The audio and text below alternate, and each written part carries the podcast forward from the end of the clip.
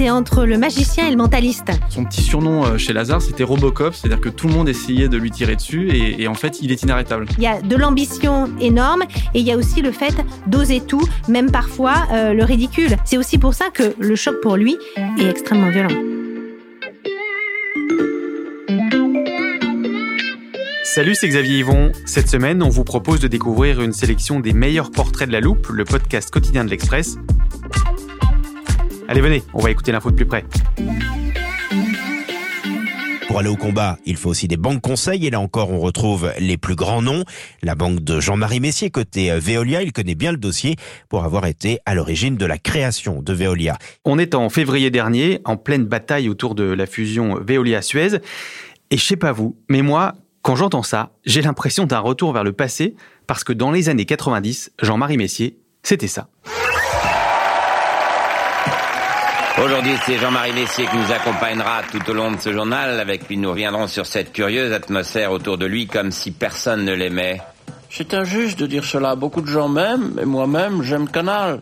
Je me souviens d'un patron star qui avait donc sa propre marionnette au guignol de l'info entre Johnny et PPDA, même si c'était pour euh, le moquer et attaquer sa gestion de Canal+. Je me souviens aussi de sa chute brutale en 2002. Les sourires conquérants, c'est fini. Jean-Marie Messier quitte son fauteuil de président de Vivendi Universal. Et puis, il avait euh, disparu des écrans radars. 20 euh, ans plus tard, les guignols n'existent plus. Mais revoilà donc Jean-Marie Messier, une incroyable résurrection sur laquelle enquête depuis des semaines Béatrice Mathieu et Raphaël Bloch, journaliste au service économie de l'Express. Salut à tous les deux. Salut. Bonjour. Vous avez parlé euh, à tous ceux, ou presque, hein, qui ont un jour croisé la route de Jean-Marie Messier.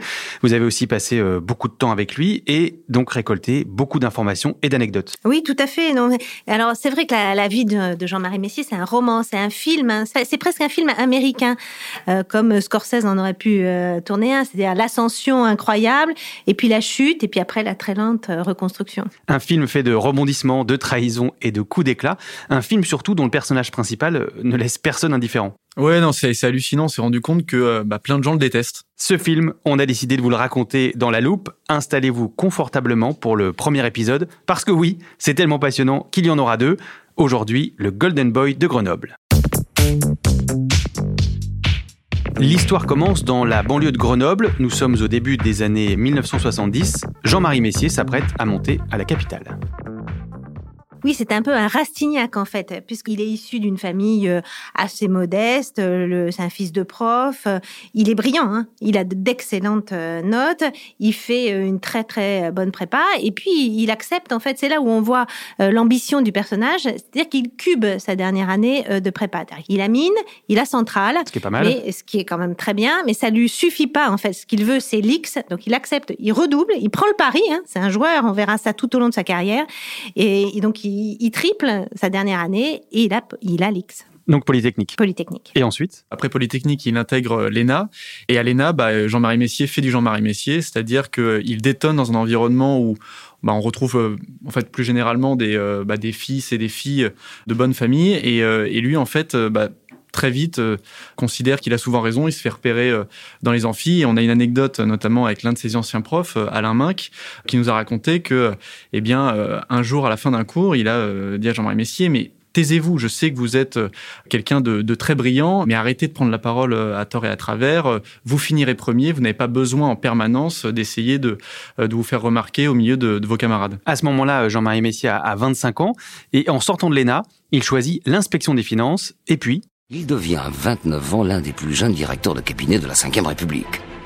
Sous le ministère d'Édouard Balladur, à l'économie et aux finances, il participe de près à la vague de privatisation orchestrée par Jacques Chirac sous la cohabitation. Là encore, euh, Béatrice, Jean-Marie Messier se fait remarquer. Oui, il se fait remarquer quand il entre au cabinet euh, de Cabana, puis après celui euh, de Balladur, parce que c'est lui, tout jeune, en fait, qui va piloter euh, la première grande vague de privatisation. C'est quelque chose qui est assez incroyable. Hein. Il y aura la première, ça sera Saint-Gobain, mais après on va voir TF1, la Société Générale, Matra, Avas.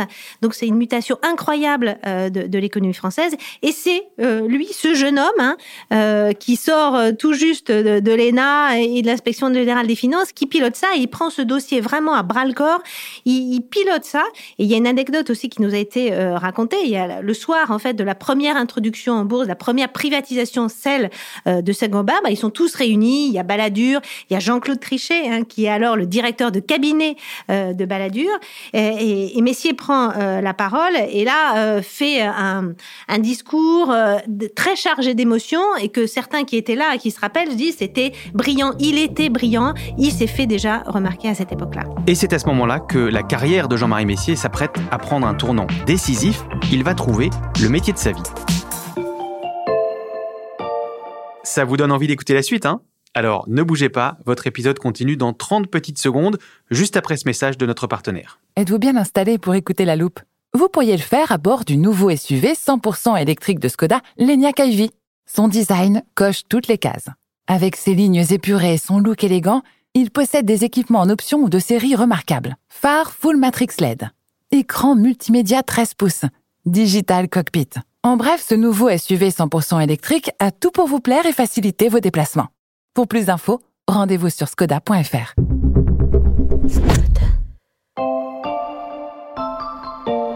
Euh, Béatrice, Raphaël, est-ce que vous pouvez nous raconter comment euh, Jean-Marie Messier devient banquier d'affaires? Oui, alors ça s'est fait euh, en réalité, euh, non pas par hasard, mais c'est vrai que c'est quelque chose qu'il n'avait pas vu venir. En fait, il est donc dans le, dans le cabinet d'Édouard Balladur et il reçoit une invitation euh, pour un, un déjeuner au sein de, de la Banque Lazare. Il faut savoir que la Banque Lazare, c'est un peu le saint des saints de la banque d'affaires et Jean-Marie Messier, qui est quelqu'un de très curieux, va évidemment répondre favorablement à cette invitation. Et cette invitation qui est de, de Michel David Veil, euh, et en fait, quand il arrive le jour euh, J, donc euh, dans le, dans le bureau de David Veil, forcément, il lui pose cette question de pourquoi vous m'avez invité, pourquoi euh, voilà vous voulez euh, me rencontrer. Et Michel David Veil va lui dire voilà, je cherche un nouvel associé. J'ai fait un peu le tour euh, de la place euh, parisienne, et, euh, et surtout, il va lui dire voilà, je ne savais pas vers qui me tourner. J'ai sollicité deux grands banquiers de la place, qui sont Bruno Roger et Antoine Bernheim. Ce sont deux personnes, il faut le savoir, qui ne s'apprécient pas.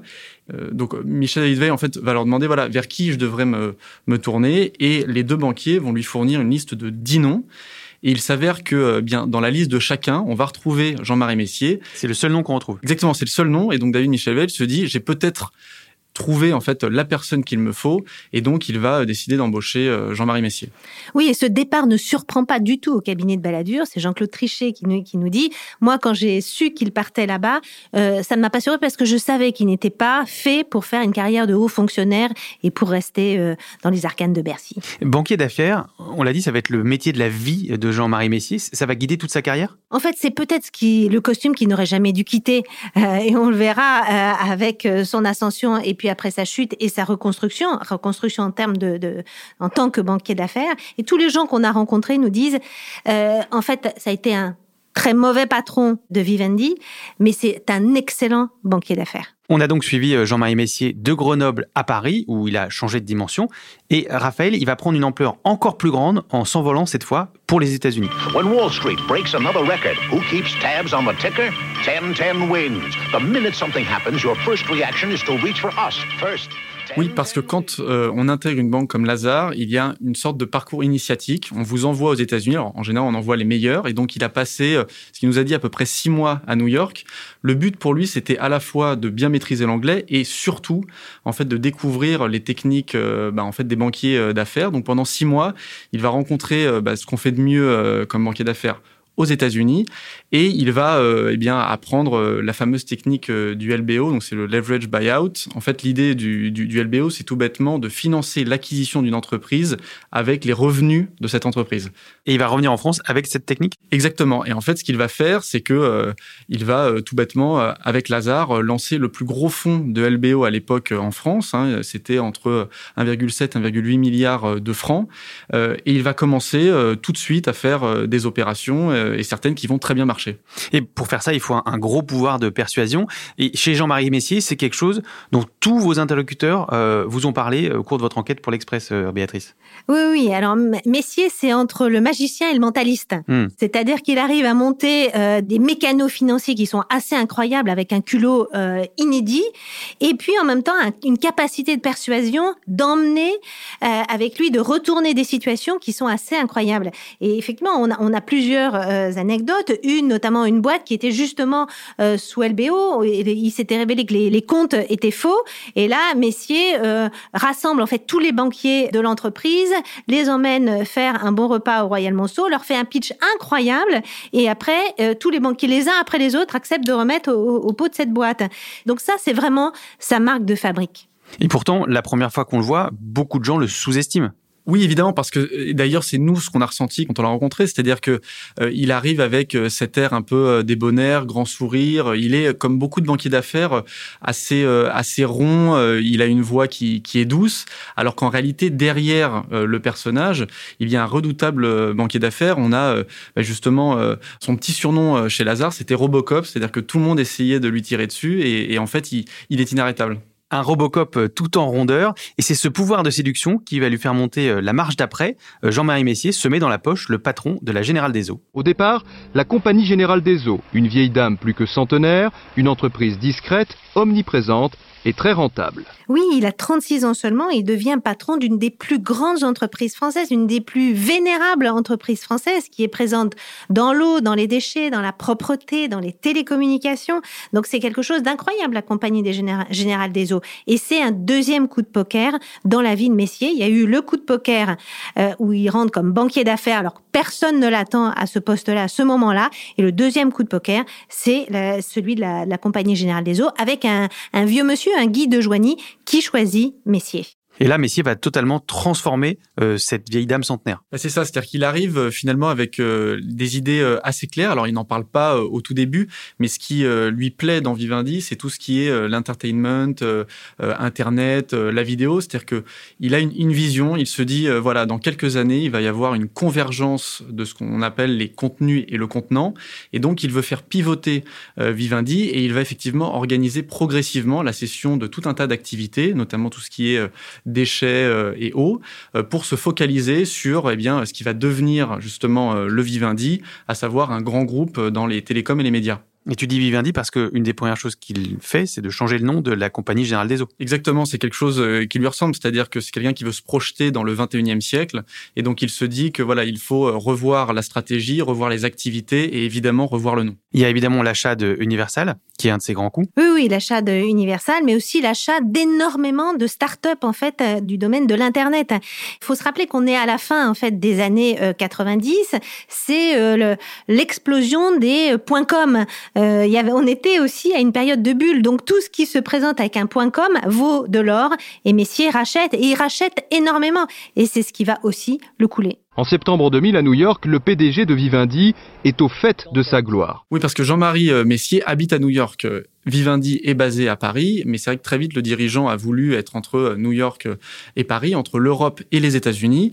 Et, quand il est arrivé à New York, ce qu'il a voulu obtenir, hein, ça correspondait aussi à l'idée qu'il se faisait de son statut, eh bien c'est un appartement sur Central Park, juste au-dessus de celui de François Pinault, qui est l'une des personnalités françaises les plus riches. et l'appartement est trois fois plus grand que celui du, du patron de ce qui est devenu Kering. Et ce nouvel appartement, eh bien c'est le symbole de ce qui va causer la chute de Jean-Marie Messier, sa folie des grandeurs.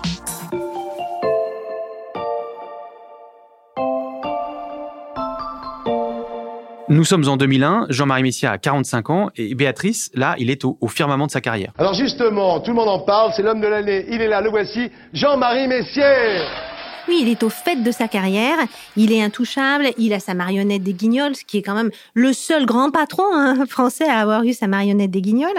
Euh, c'est les unes de Paris Match, c'est la rumeur de sa liaison avec Sophie Marceau, c'est tout ça. Donc c'est euh, une star, c'est un patron star. Il sort dans la rue, et on, lui demande des autographes, il va faire une conférence à HEC ou euh, dans une grande école, c'est des standing ovation. C'est vraiment le patron star. Et alors il y a un épisode qui est assez croquignolesque dans cette euh, gloire, c'est-à-dire qu'il reçoit la Légion d'honneur. Donc là, il demande à ce que Chirac euh, vienne la lui remettre en personne. Qui est alors président. Qui est alors président, ça ne se fera pas. Ça se passe chez Georges, qui est le restaurant qui est tout en haut en fait du musée euh, de Beaubourg. Et là, il y a tout le Gotha du monde des affaires parisien. Et là, sans prévenir personne, Messier va chanter tout son discours. Chanter. Il va chanter tout son discours de remerciement. Et alors là, c'est la consternation. Tout le monde regarde ses chaussettes. ses proches nous disent, là, on on était très très gêné parce qu'il était juste ridicule. Mais ça aussi, euh, Messier, c'est euh, il ose tout. Il y a de l'ambition énorme et il y a aussi le fait d'oser tout, même parfois euh, le ridicule. Alors la légende veut que Vincent Bolloré, qui était présent lors de cette soirée, eh ben, dira à un autre invité, ben, tu vois, là, Messier s'est fait autant d'ennemis qu'il y avait de personnes à sa soirée. Jean-Marie Messier ose tout, quitte à aller trop loin, et notamment dans les affaires. Et d'ailleurs, dans son entourage, à cette époque, Raphaël, beaucoup tirent la sonnette d'alarme. Oui, et c'est le fil qu'on a justement remonté, c'est-à-dire qu'on a voulu comprendre euh, à quel moment finalement les choses ont basculé euh, pour Jean-Marie Messier. On s'est rendu compte que, eh bien, assez vite, euh, des proches, des membres du conseil d'administration ont senti que, voilà, Vivendi, avec sa boulimie d'acquisition, allait dans le mur. il y a eu des notes successives. Le directeur financier, d'ailleurs, les directeurs financiers successifs ont euh, à plusieurs reprises voilà informé Jean-Marie Messier du fait qu'il manquait euh, du cash. Hein. Il faut savoir que le, cash pour une entreprise, c'est un peu comme le sang pour le corps humain. Euh, quand on en a plus, bah on n'arrive plus tout bêtement à, fonctionner. Hein. On, on, ne vit plus. Mais comment on est arrivé au point où Vivendi manque à ce point-là de cash ben, Vivendi perd beaucoup de cash parce que euh, Messier achète beaucoup. Il est dans cette, euh, cette vision euh, stratégique de, de, changer la face de Vivendi et donc il achète énormément de startups. Encore une fois, on est au sommet d'une bulle financière, donc tout vaut de l'or et tout vaut très cher. Et donc il aurait dépensé 2,5 milliards d'achats dans des startups. Et alors ceux qui vont arriver après son départ et qui vont, il va falloir nettoyer un peu les écuries de Vivendi vont céder les unes après les autres ces startups pour quasiment rien. Jean-Marie Messier fait donc le pari fou de la conquête du monde grâce à Internet. Un pari qu'il va perdre, mais qui fait de lui la coqueluche des médias. Donc on, le dit, hein, les sonnettes d'alarme euh, sont tirées dans tous les sens, ça clignote rouge, et pourtant Jean-Marie Messier continue. Oui, parce qu'il est persuadé euh, d'avoir euh, la bonne vision, d'avoir raison, sauf que c'est pas forcément une bonne chose d'avoir raison trop tôt. Et à l'époque, eh bien, les entreprises coûtent trop cher, et donc Vivendi ne peut pas supporter toutes ces acquisitions. Et donc en, en mai 2000 2002, euh, le conseil d'administration, qui est composé à l'époque des, grands fauves hein, du capitalisme français, comme à l'époque BBR, qui est le patron d'AXA, ou Lachman, qui est le patron de, Schneider, qui sont deux très grosses entreprises françaises, eh bien, décide de euh, siffler la fin de la récréation.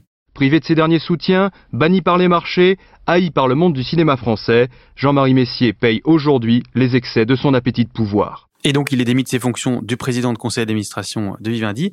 Et à l'image euh, de son ascension, Béatrice, la chute de Jean-Marie Messier est spectaculaire. La chute est extrêmement violente, elle est spectaculaire. Alors, il y a ces images où on le voit euh, sortir du siège de Vivendi où il pleure. Elle est spectaculaire aussi pour lui parce que lui ne s'y attend pas. Jusqu'au dernier moment, il est vraiment convaincu qu'il va pouvoir garder le conseil d'administration pour lui. C'est aussi pour ça que le choc pour lui est extrêmement violent. Même sa sortie aura été théâtrale et d'honneur d'une centaine de salariés pour Jean-Marie Messier. J2M écrase quelques larmes, la fin de six ans de règne décidément très médiatique. Et pour tout le monde, ce moment signe la fin de Jean-Marie Messier. C'est l'échec dont il ne se relèvera pas. Mais vous l'avez compris, l'histoire n'est pas terminée. On va continuer de vous la raconter avec un invité de marque. Oui, bonjour, je m'appelle Jean-Marie Messier. Retrouvez-nous demain pour le deuxième épisode spécial de La Loupe consacré à Jean-Marie Messier. Pour ne pas le rater, euh, pensez à vous abonner sur votre plateforme d'écoute. Ce premier volet a été fabriqué avec Charlotte Barris, Louis Coutel, Margot Lanuzel, Mathias Pengili et Lison Verrier.